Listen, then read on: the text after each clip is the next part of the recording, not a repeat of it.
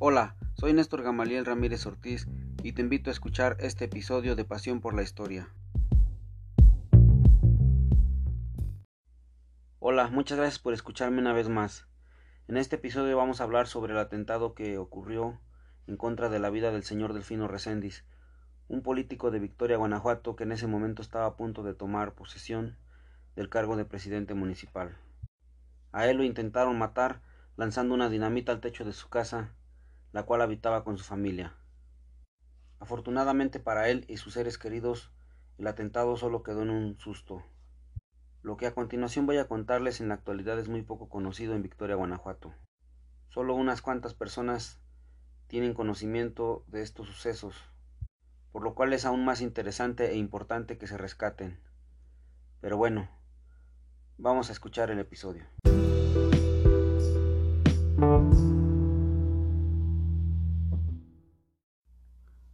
Atentado dinamitero contra Delfino Reséndiz.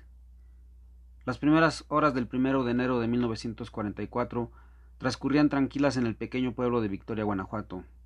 Sin embargo, aproximadamente a las tres de la madrugada, un estruendo rompió el silencio de la calle Juárez y sus alrededores.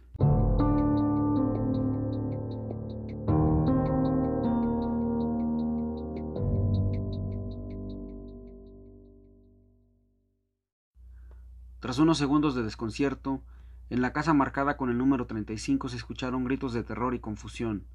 Un artefacto explosivo había abierto un boquete en el techo de una de las habitaciones de la familia de Delfino Reséndiz, quien vivía ahí con su esposa y sus nueve hijos.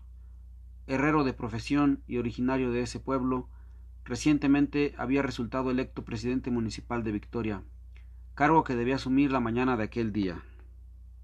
A las 4 a.m. Delfino Reséndiz se presentó ante Martiniano García, síndico municipal en funciones del agente del Ministerio Público, para denunciar lo que calificó como un atentado dinamitero contra su hogar, del que afortunadamente resultaron ilesos él y toda su familia. Indicó que tenía fundadas sospechas de que el responsable de este atentado era Erasto Espino Mata, su rival en la pasada contienda por obtener la candidatura del Partido de la Revolución Mexicana, PRM, a la presidencia municipal. A fin de corroborar lo expuesto por el quejoso, el síndico municipal se trasladó a la casa de Recendis y en compañía de dos testigos de asistencia, Salomón Ramírez y M. Galaviz, dio fe de lo siguiente. En el local que da hacia la calle de Juárez se encuentran los lechos de los familiares del señor Recendis, y a todos sus miembros reunidos y en un estado de completo sobresalto. En el techo de esta habitación no se ven señales de que haya estallado proyectil alguno. Se pasó a la pieza contigua en donde está instalada una cuna y un catre sin navíos, y en el techo de esta habitación se ve una horadación como de cuarenta centímetros de diámetro, habiendo roto las tejas del techo y astillado uno de los morillos que sostienen al mismo, notándose un penetrante olor a pólvora quemada y en el suelo innumerables fragmentos de teja.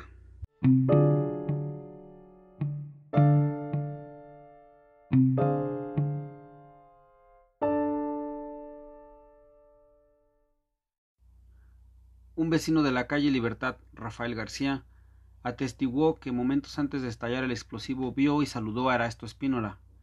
En vista de esta denuncia y ante la evidencia y testimonios recabados, el caso se turnó a J. Félix Ramírez, juez único municipal, quien el mismo día abrió el proceso número 1-944 e inició las diligencias correspondientes a fin de aclarar lo sucedido y deslindar responsabilidades de que resultaron méritos suficientes para ordenar la aprehensión de Erasto Espino Mata como presunto responsable del atentado. Paralelamente a estos hechos, el inculpado trató de evitar la acción de la justicia y que Delfino Reséndiz tomara posesión del cargo de presidente municipal. Pese a ello, a las nueve de la mañana de aquel día, inició la primera sesión de ayuntamiento, en la cual Reséndiz asumió el cargo de presidente municipal y después de tomar protesta a los regidores y síndico municipal, quedó formalmente establecido el ayuntamiento para el periodo 1944-1945. Espino Lamata, quien había resultado electo como regidor, no estuvo presente en la sesión solemne del cuerpo edilicio.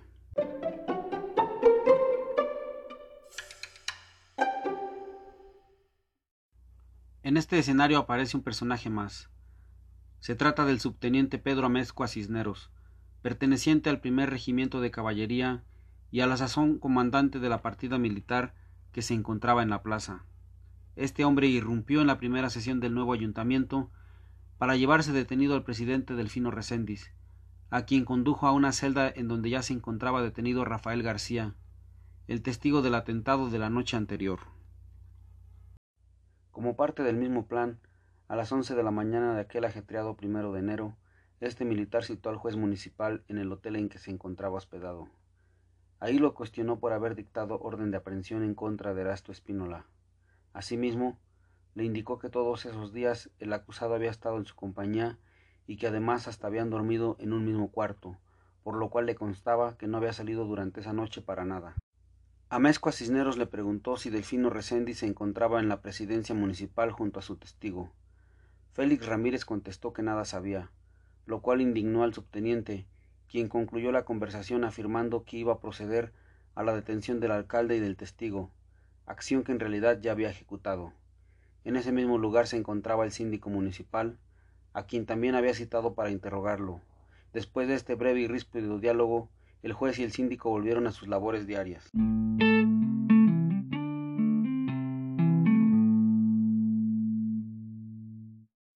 Aproximadamente a las dos de la tarde de aquel inusual día, Erasto Espínola y Delfino Reséndiz comparecieron en la oficina del juez municipal para solicitarle el expediente de la causa instruida en contra del primero. El juez accedió y se lo dio a Delfino, que a su vez se lo pasó a Espino la Mata, quien de inmediato salió del despacho de Félix Ramírez para entregarle el expediente al subteniente Pedro Amezcua Cisneros. Delfino Reséndiz acusó a Espínola y Amezcua de obligarlo a participar en esta treta. Inmediatamente el juez se apersonó ante el militar y le exigió que le devolviera el expediente, pero éste se rehusó una y otra vez alegando que a él le era de mucha utilidad y por consiguiente se lo tenía que llevar. La misma negativa le dio Erasto Espínola, debido a lo infructuoso de sus esfuerzos y atemorizado por la presencia de fuerza armada al mando del subteniente, el juez se limitó a informar a sus superiores de lo sucedido.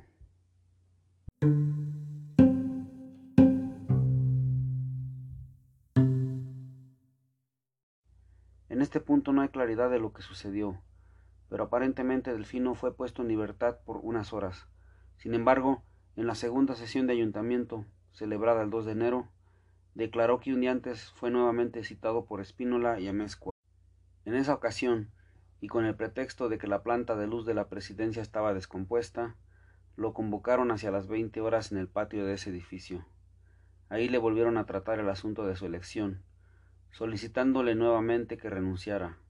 Ante su negativa lo trasladaron al hotel donde estaban hospedados y bajo amenazas lo hicieron firmar un documento donde renunciaba al cargo de presidente.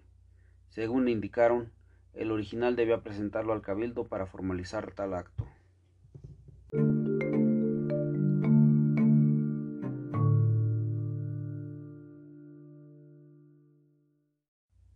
Aquel documento fue enviado al cabildo y otro tanto se remitió al gobernador del estado.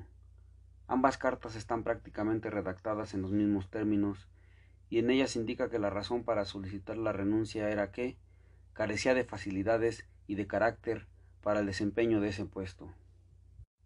Delfino, como se ha señalado, denunció los hechos y pidió ayuda al resto de los integrantes del cabildo.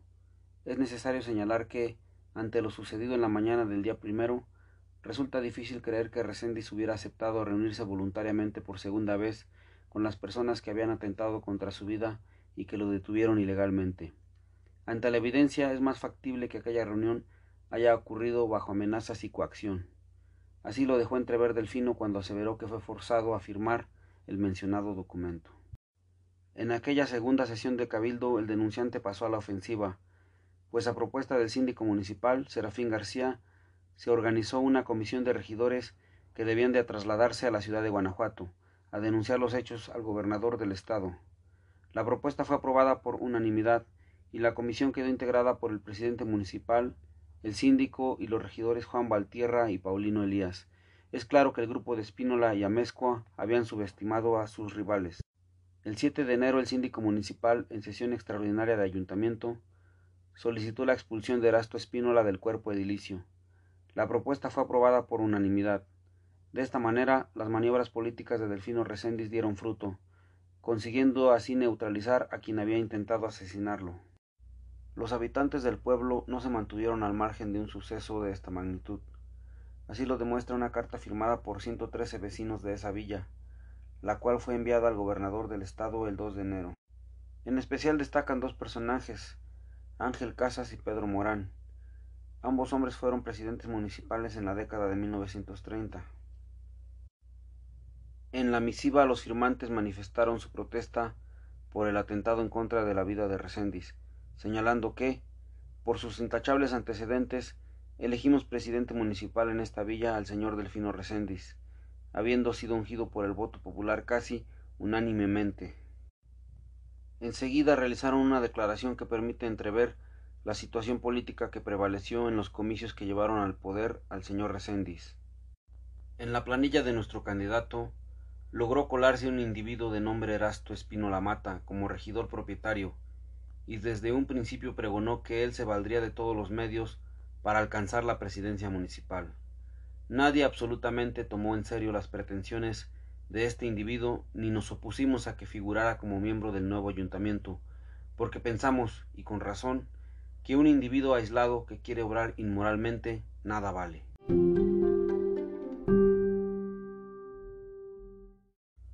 Ante la gravedad de los hechos es comprensible que los vecinos hayan buscado deslindarse de cualquier posible responsabilidad. Sin embargo, resulta difícil creer que hayan postulado a un cargo de elección a un individuo aislado que además quería obrar inmoralmente.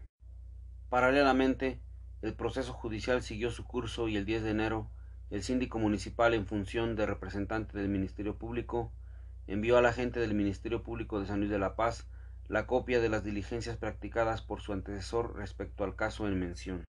Espino La Mata logró evitar la acción de la justicia, gracias a la protección que en un primer momento le brindó el subteniente Amezcua.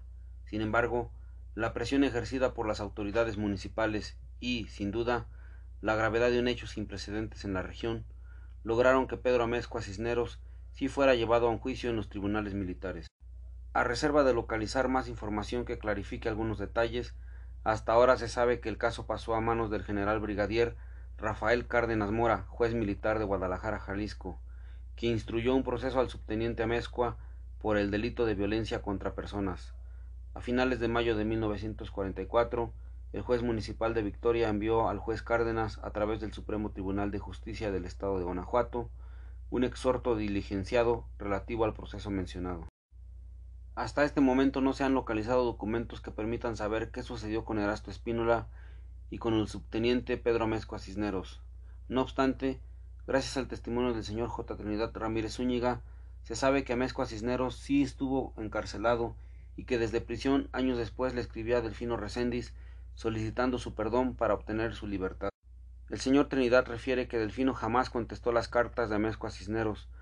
Lo más probable es que este personaje haya purgado toda su condena en prisión. Por su parte, Delfino Recendis cumplió su periodo como presidente municipal y pasó apaciblemente el resto de sus días en su pueblo natal.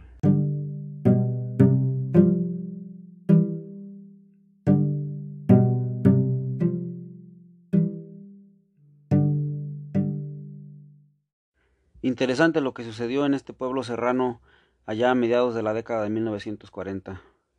¿Quién iba a pensar que para tratar de solucionar o dirimir un conflicto político se iba a llegar al grado de atentar de esa forma tan violenta, no solo contra la vida de, del rival político, sino de incluso de su familia? Yo tuve conocimiento de estos hechos por primera vez a través de una plática que tuve con mi abuelo J. Trinidad Ramírez Zúñiga. Tiempo después, indagando en el Archivo Histórico Municipal de Victoria, encontré otros datos, lo cual me motivó a, ir a buscar al Archivo Histórico del Estado de Guanajuato, donde también encontré más documentación. Con toda esa información pude obtener un panorama más amplio sobre el caso concreto del atentado, pero también sobre el contexto político social que se vivía en Victoria, en el Victoria de la década de 1930 y 1940.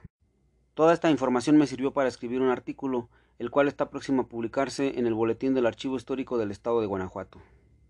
En el próximo episodio vamos a hablar un poco más sobre Erasto Espínola y a conocer otros sucesos violentos que ocurrieron en el municipio en la década de 1930 y 1940. Todo esto nos ayudará a comprender mejor el contexto en el cual ocurrió el atentado contra la vida del señor Delfino Reséndiz. Muchas gracias por escucharme y hasta la próxima.